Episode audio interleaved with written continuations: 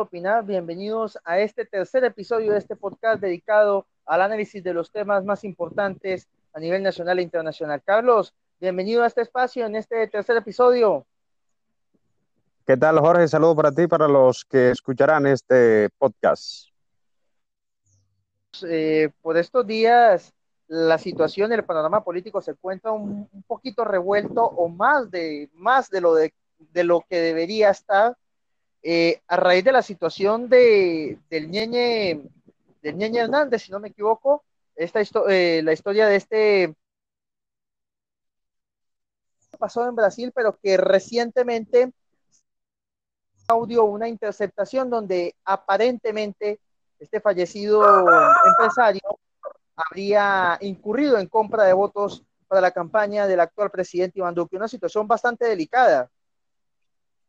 Sí, señor, una situación bastante delicada que está teniendo también sus repercusiones aquí a nivel nacional en el tema político. Ya se conocen las primeras, comenzaron a rodar las primeras cabezas, eh, entre ellas la de María Claudia Daza, que se supone es la mujer con la que el Ñeñe Hernández coordina la posible y la supuesta compra de votos para la elección del presidente Iván Duque en el departamento de La Guajira. Entonces, una situación complicada. El Centro Democrático ayer sacó un comunicado en el, que señalaba a algunos periodistas, algunos medios de comunicación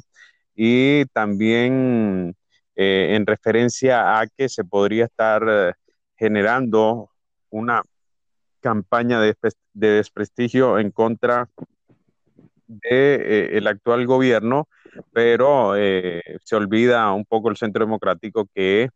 eh, lo que se está conociendo son unos audios en los que no tiene que ver nada la, la, posición política, sino que allí están esos audios y cualquiera puede observar, puede escucharlos y se, se da cuenta a primera a primera vista, pues, que eh, lo que está sucediendo es un fraude electoral y que nada tiene que ver, pues, con una,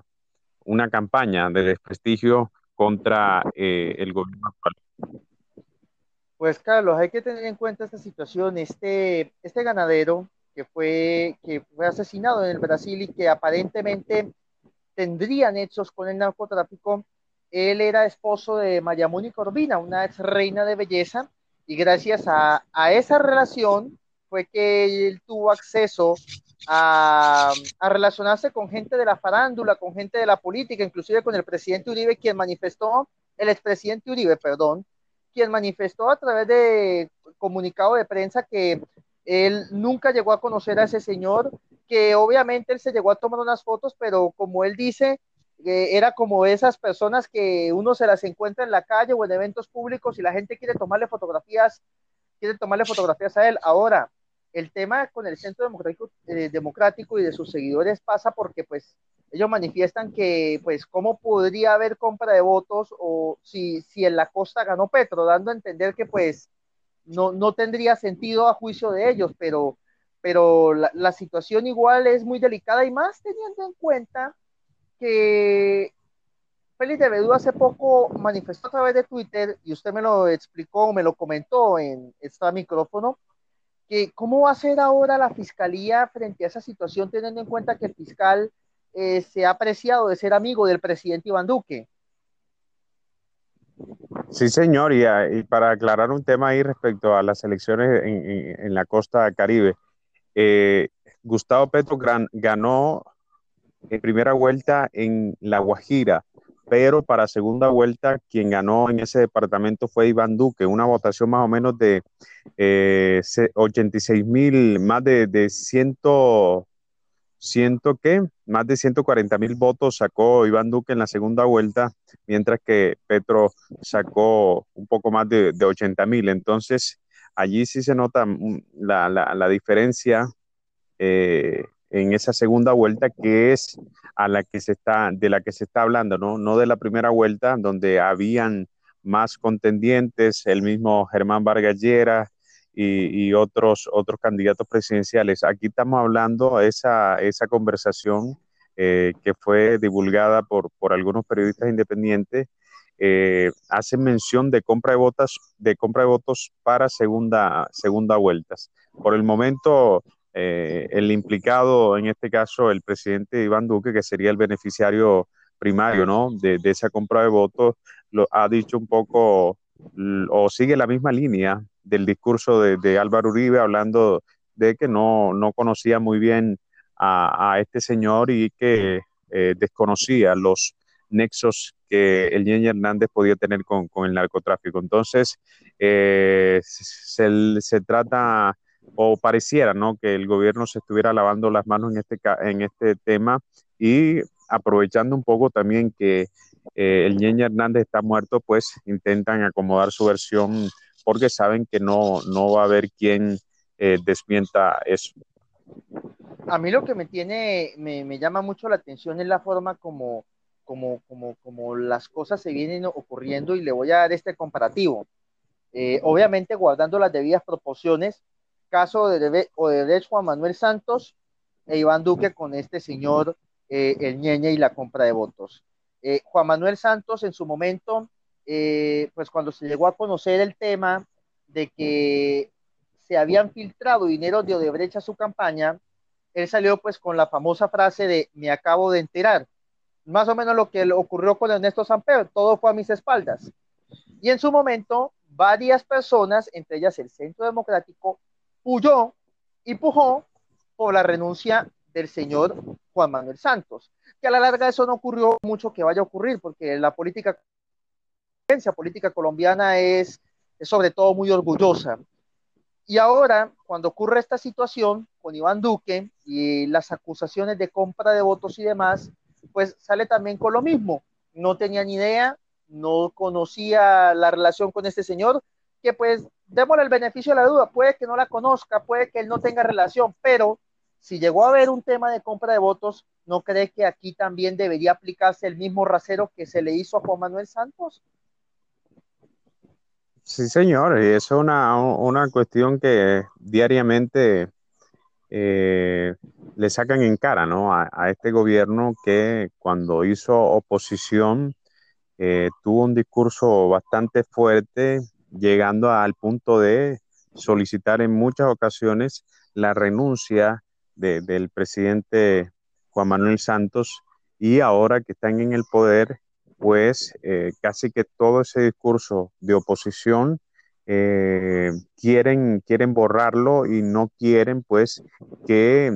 la, la oposición que ellos tienen como, como, como gobierno, en este caso los partidos alternativos, entonces allí sí ven una persecución, pero cuando ellos estaban en ese mismo asiento, eh, como críticos a un gobierno, allí sí era, era loable, allí sí era por amor a, la patria y allí sí era también un trabajo juicioso de control político. Cuando se les aplica esta misma fórmula a ellos, entonces no, no, les gusta mucho y el, e inclusive el, Ejército Nacional sacó una lista de, de periodistas eh, en los que indicaba que eran eh, amigos de la, de la oposición o que estaban a, aliados a la oposición, una, un listado pues eh, un poco también macabro si se tiene en cuenta que lo saca el Ejército Nacional, que debería ser un, un órgano, un órgano neutral eh, en, nuestro país. Sí, lo último que también se llegó a conocer el tema de una de las asesoras del senador, del senador y del senador y expresidente Álvaro Uribe, que usted lo manifestó al inicio de esta transmisión, era que pues había anunciado su, su intención de salirse, salir del país. Había uno de los senadores, creo que era Iván Cepeda, si no me equivoco, había eh, eh, entregado o había dado una denuncia penal contra las autoridades jurídicas con miras a evitar su, su salida de Colombia e incluso esta misma asesora había pedido eh, protección a la unidad nacional bajo condición de oposición. Eh, a mí lo que me parece increíble también de todo este asunto con el tema de Álvaro Uribe es que más de una persona eh, ha estado involucrada en, en, situaciones dudosas, tanto en su gobierno como en su periodo como senador. En todas ellas ha manifestado pues desconocer la situación, pero eh, le soy muy honesto. Uribe a lo largo de su historia, de su personalidad, de su gobierno, pues siempre ha tenido como la imagen de una persona controladora, que siempre está pendiente de todo y, que salga con esta clase de situaciones, pues mm, como que no, digamos que la gente no, no se lo come tan entero. Sí, sí, eso, eso es muy, muy cierto, ¿no? E, esa situación de, de, del expresidente Uribe, donde siempre todo lo, negativo, ¿no? Que, sale en torno suyo, mm, no, no le pertenece, él no hace parte, él nunca se entera. Eh, yo leí un tweet. opinar? Bienvenidos a este tercer episodio de este podcast dedicado al análisis de los temas más importantes a nivel nacional e internacional. Carlos, bienvenido a este espacio en este tercer episodio. ¿Qué tal, Jorge? Saludo para ti, para los que escucharán este podcast. Eh, por estos días, la situación, el panorama político se encuentra un, poquito revuelto o más de, más de, lo, de, lo que debería estar eh, a raíz de la situación de, del Ñeñe, del Ñeñe Hernández, si no me equivoco, esta eh, la historia de este pasó en Brasil, pero que recientemente audio una interceptación donde aparentemente este fallecido empresario habría incurrido en compra de votos para la campaña del actual presidente Iván Duque, una situación bastante delicada. Sí, señor, una situación bastante delicada que está teniendo también sus repercusiones aquí a nivel nacional en el tema político. Ya se conocen las primeras, comenzaron a rodar las primeras cabezas, eh, entre ellas la de María Claudia Daza, que se supone es la mujer con la que el Ñeñe Hernández coordina la posible y la supuesta compra de votos para la elección del presidente Iván Duque en el departamento de La Guajira. Entonces, una situación complicada. El Centro Democrático ayer sacó un comunicado en el, en el que señalaba a algunos periodistas, algunos medios de comunicación y también eh, en referencia a que se podría estar eh, generando una campaña de, desprestigio en contra del de, eh, actual gobierno, pero se olvida un poco el Centro Democrático que lo que se está conociendo son unos audios en los que no tiene que ver nada la, la, posición política, sino que allí están esos audios y cualquiera puede observar, puede escucharlos y se, se da cuenta a primera, a primera vista, pues, que eh, lo que está sucediendo es un fraude electoral y que nada tiene que ver, pues, con una, una campaña de desprestigio contra eh, el gobierno actual. Pues Carlos, hay que tener en cuenta esta situación. Este, este ganadero que fue, que fue asesinado en el Brasil y que aparentemente tendría nexos con el narcotráfico. Él era esposo de María Mónica Urbina, una ex reina de belleza, y gracias a, a esa relación fue que él tuvo acceso a, relacionarse con gente de la farándula, con gente de la política, inclusive con el presidente Uribe, quien manifestó, el expresidente Uribe, perdón, quien manifestó a través de comunicado de prensa que él nunca llegó a conocer a ese señor, que obviamente él se llegó a tomar unas fotos, pero como él dice, era como esas personas que uno se las encuentra en la calle o en eventos públicos y la gente quiere tomarle fotografías, quiere tomarle fotografías a él. Ahora, el tema con el Centro Democrático, eh, Democrático y de sus seguidores pasa porque pues ellos manifiestan que pues cómo podría haber compra de votos o si, si en la costa ganó Petro, dando a entender que pues no, no tendría sentido a juicio de ellos, pero pero la, situación igual es muy delicada y más teniendo en cuenta que Félix de Bedú hace poco manifestó a través de Twitter, y usted me lo explicó, me lo comentó en este micrófono, cómo va a ser ahora la fiscalía frente a esa situación, teniendo en cuenta que el fiscal eh, se ha apreciado de ser amigo del presidente Iván Duque. Sí, señor, y, para aclarar un tema ahí respecto a las elecciones en, la costa caribe, eh, Gustavo Petro ganó en primera vuelta en La Guajira, pero para segunda vuelta quien ganó en ese departamento fue Iván Duque, una votación más o menos de 86 mil, más de, de 100, ciento que más de 140 mil votos sacó Iván Duque en la segunda vuelta, mientras que Petro sacó un poco más de, de 80 mil. Entonces, allí sí se nota mm, la, la, la diferencia eh, en esa segunda vuelta que es a la que se está, de la que se está hablando, ¿no? No de la primera vuelta, donde habían más contendientes, el mismo Germán Vargas Lleras, y, otros, otros candidatos presidenciales. Aquí estamos hablando esa, esa conversación eh, que fue divulgada por, por algunos periodistas independientes. Eh, hace mención de compra de votos, de compra de votos para segunda, segunda vueltas. Por el momento, eh, el implicado, en este caso, el presidente Iván Duque, que sería el beneficiario primario, ¿no? De, esa compra de votos, lo ha dicho un poco o sigue la misma línea del discurso de, Álvaro Uribe hablando de que no, no conocía muy bien a, este señor y que eh, desconocía los nexos que el Ñeñe Hernández podía tener con, el narcotráfico. Entonces, eh, se, trata o pareciera ¿no? que el gobierno se estuviera lavando las manos en este, en este tema y aprovechando un poco también que eh, el Ñeñe Hernández está muerto, pues intentan acomodar su versión porque saben que no, no va a haber quien eh, desmienta eso. A mí lo que me tiene, me, me, llama mucho la atención es la forma como, como, como, como las cosas se vienen ocurriendo y le voy a dar este comparativo. Eh, obviamente guardando las debidas proporciones, caso de Odebrecht Juan Manuel Santos e Iván Duque con este señor, eh, el ñeñe y la compra de votos. Eh, Juan Manuel Santos en su momento eh, pues cuando se llegó a conocer el tema de que se habían filtrado dinero de Odebrecht a su campaña, él salió pues con la famosa frase de me acabo de enterar. Más o menos lo que ocurrió con Ernesto Samper, todo fue a mis espaldas. Y en su momento, varias personas, entre ellas el Centro Democrático, huyó y pujó por la renuncia del señor Juan Manuel Santos. Que a la larga eso no ocurrió mucho que vaya a ocurrir, porque la política política colombiana es, sobre todo muy orgullosa.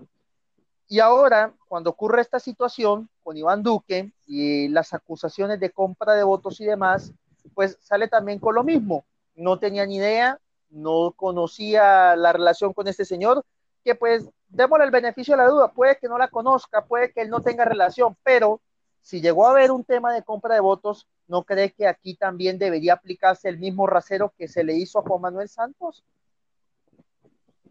Sí, señor, y eso es una, cuestión que diariamente eh, le sacan en cara ¿no? a, este gobierno que cuando hizo oposición eh, tuvo un discurso bastante fuerte, llegando al punto de solicitar en muchas ocasiones la renuncia del presidente Juan Manuel Santos y ahora que están en el poder pues eh, casi que todo ese discurso de oposición eh, quieren, quieren borrarlo y no quieren pues que la, oposición que ellos tienen como, como, como gobierno, en este caso los partidos alternativos, entonces allí sí ven una persecución, pero cuando ellos estaban en ese mismo asiento eh, como críticos a un gobierno, allí sí era, era loable, allí sí era por amor a, la patria y allí sí era también un trabajo juicioso de control político. Cuando se les aplica esta misma fórmula a ellos, entonces no, no, les gusta mucho y e inclusive el, Ejército Nacional sacó una lista de,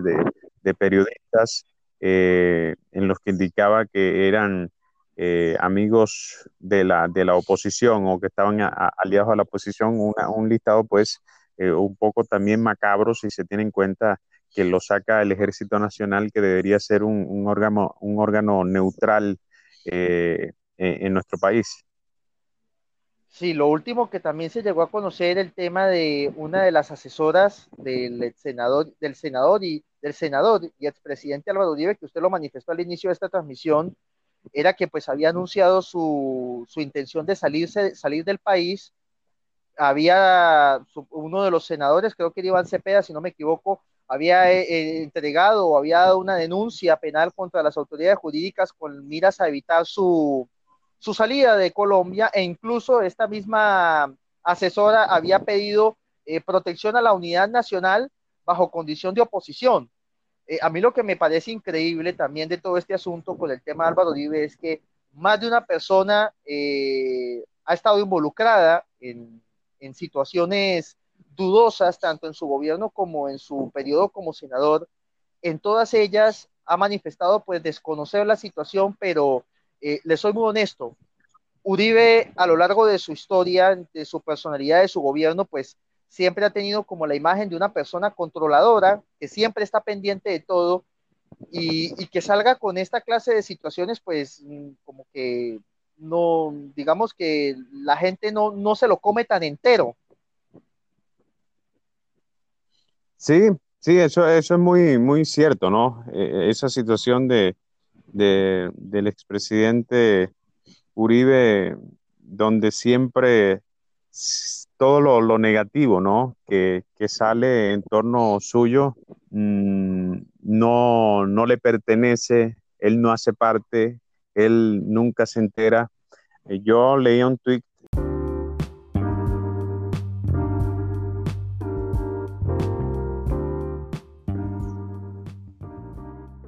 opinar, bienvenidos a este tercer episodio de este podcast dedicado al análisis de los temas más importantes a nivel nacional e internacional. Carlos, bienvenido a este espacio en este tercer episodio.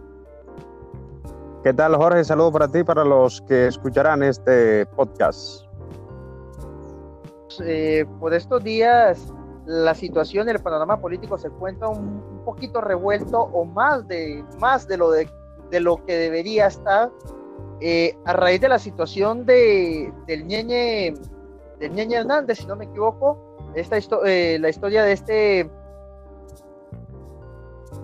pasó en Brasil, pero que recientemente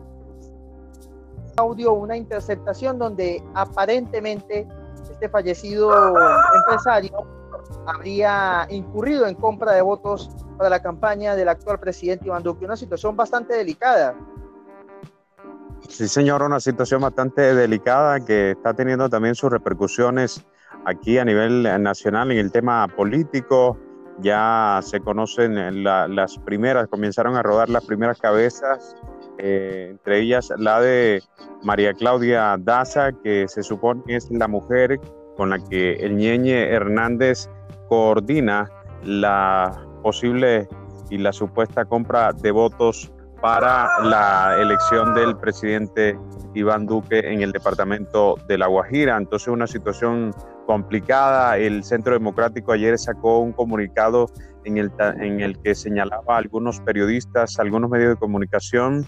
y también eh, en referencia a que se podría estar eh, generando una campaña de, de desprestigio en contra eh, el actual gobierno, pero eh, se olvida un poco el Centro Democrático que eh, lo que se está conociendo son unos audios en los que no tiene que ver nada la, la, posición política, sino que allí están esos audios y cualquiera puede observar, puede escucharlos y se, se da cuenta a primera a primera vista, pues, que eh, lo que está sucediendo es un fraude electoral y que nada tiene que ver, pues, con una, una campaña de desprestigio contra eh, el gobierno actual. Pues Carlos, hay que tener en cuenta esta situación. Este, este ganadero que fue, que fue asesinado en el Brasil y que aparentemente tendría nexos con el narcotráfico, él era esposo de María Mónica Corbina, una ex reina de belleza, y gracias a, esa relación fue que él tuvo acceso a, relacionarse con gente de la farándula, con gente de la política, inclusive con el presidente Uribe, quien manifestó, el expresidente Uribe, perdón, quien manifestó a través de comunicado de prensa que él nunca llegó a conocer a ese señor, que obviamente él se llegó a tomar unas fotos, pero como él dice, era como esas personas que uno se las encuentra en la calle o en eventos públicos y la gente quiere tomarle fotografías, quiere tomarle fotografías a él. Ahora, el tema con el Centro Democrático, eh, Democrático, y de sus seguidores pasa porque pues ellos manifiestan que pues cómo podría haber compra de votos o si, si en la costa ganó Petro, dando a entender que pues no, no tendría sentido a juicio de ellos, pero, pero la, la situación igual es muy delicada y más teniendo en cuenta que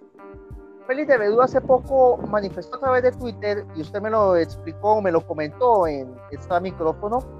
que cómo va a ser ahora la fiscalía frente a esa situación, teniendo en cuenta que el fiscal eh, se ha apreciado de ser amigo del presidente Iván Duque. Sí, señor, y, para aclarar un tema ahí respecto a las elecciones en, la costa caribe, eh, Gustavo Petro ganó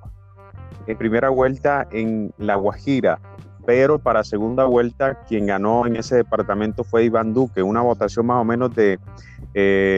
86 eh, mil, más de, de 100, ciento ¿qué? Más de 140 mil votos sacó Iván Duque en la segunda vuelta, mientras que Petro sacó un poco más de, de 80 mil. Entonces, allí sí se nota la diferencia eh, en esa segunda vuelta, que es a la que se está, de la que se está hablando, ¿no? No de la primera vuelta, donde habían más contendientes, el mismo Germán Vargas Llera y, otros, otros candidatos presidenciales. Aquí estamos hablando esa, esa conversación eh, que fue divulgada por, por algunos periodistas independientes, eh, hace mención de compra de votos, de compra de votos para segunda, segunda vueltas. Por el momento, eh, el implicado, en este caso, el presidente Iván Duque, que sería el beneficiario primario ¿no? de, esa compra de votos, lo ha dicho un poco o sigue la misma línea del discurso de, Álvaro Uribe hablando de que no, no conocía muy bien a, este señor y que eh, desconocía los nexos que el Ñeñe Hernández podía tener con, el narcotráfico. Entonces, eh, se, trata o pareciera ¿no? que el gobierno se estuviera lavando las manos en este, en este tema y aprovechando un poco también que el Ñeñe Hernández está muerto, pues intentan acomodar su versión porque saben que no, no va a haber quien eh, desmienta eso.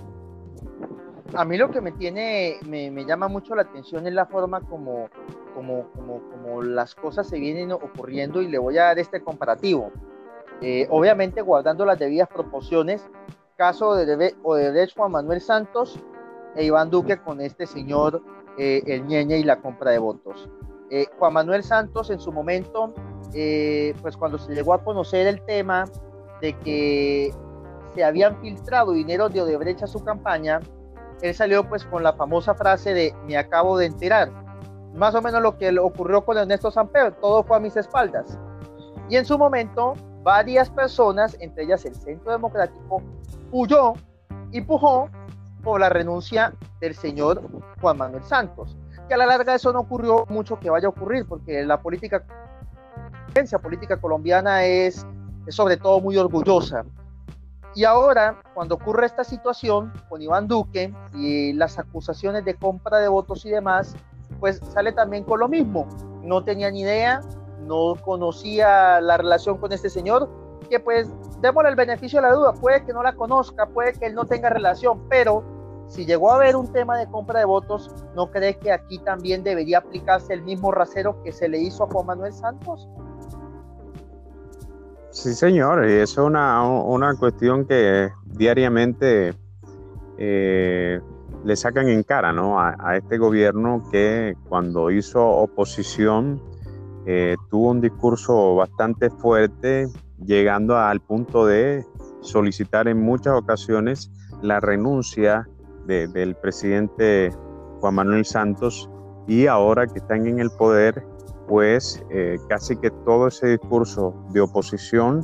eh, quieren, quieren borrarlo y no quieren pues que la, la oposición que ellos tienen como, como, como gobierno, en este caso los partidos alternativos, entonces allí sí ven una persecución, pero cuando ellos estaban en ese mismo asiento, eh, como críticos a un gobierno, allí sí era, era loable, allí sí era por amor a, la patria y allí sí era también un trabajo juicioso de control político. Cuando se les aplica esta misma fórmula a ellos, entonces no, no les gusta mucho y e inclusive el, Ejército Nacional sacó una lista de, periodistas eh, en los que indicaba que eran eh, amigos de la, de la oposición o que estaban aliados a la oposición, un listado pues eh, un poco también macabro si se tiene en cuenta que lo saca el Ejército Nacional, que debería ser un, órgano, un órgano neutral eh, en, nuestro país. Sí, lo último que también se llegó a conocer el tema de una de las asesoras del senador, del senador y del senador y expresidente Álvaro Uribe, que usted lo manifestó al inicio de esta transmisión, era que pues había anunciado su, intención de salirse, salir del país. Había uno de los senadores, creo que era Iván Cepeda, si no me equivoco, había eh, eh, entregado o había dado una denuncia penal contra las autoridades jurídicas con miras a evitar su, salida de Colombia e incluso esta misma asesora había pedido eh, protección a la unidad nacional bajo condición de oposición. Eh, a mí lo que me parece increíble también de todo este asunto con el tema de Álvaro Uribe es que más de una persona eh, ha estado involucrada en, en, situaciones dudosas, tanto en su gobierno como en su periodo como senador. En todas ellas ha manifestado pues desconocer la situación, pero eh, le soy muy honesto. Uribe a lo largo de su historia, de su personalidad, de su gobierno, pues siempre ha tenido como la imagen de una persona controladora, que siempre está pendiente de todo y, que salga con esta clase de situaciones, pues como que no, digamos que la gente no, no se lo come tan entero. Sí, sí, eso, eso es muy, muy cierto, ¿no? E, e, esa situación de, de, del expresidente Uribe, donde siempre todo lo, negativo ¿no? Que, sale en torno suyo mm, no, no le pertenece, él no hace parte, él nunca se entera. Eh, yo leía un tweet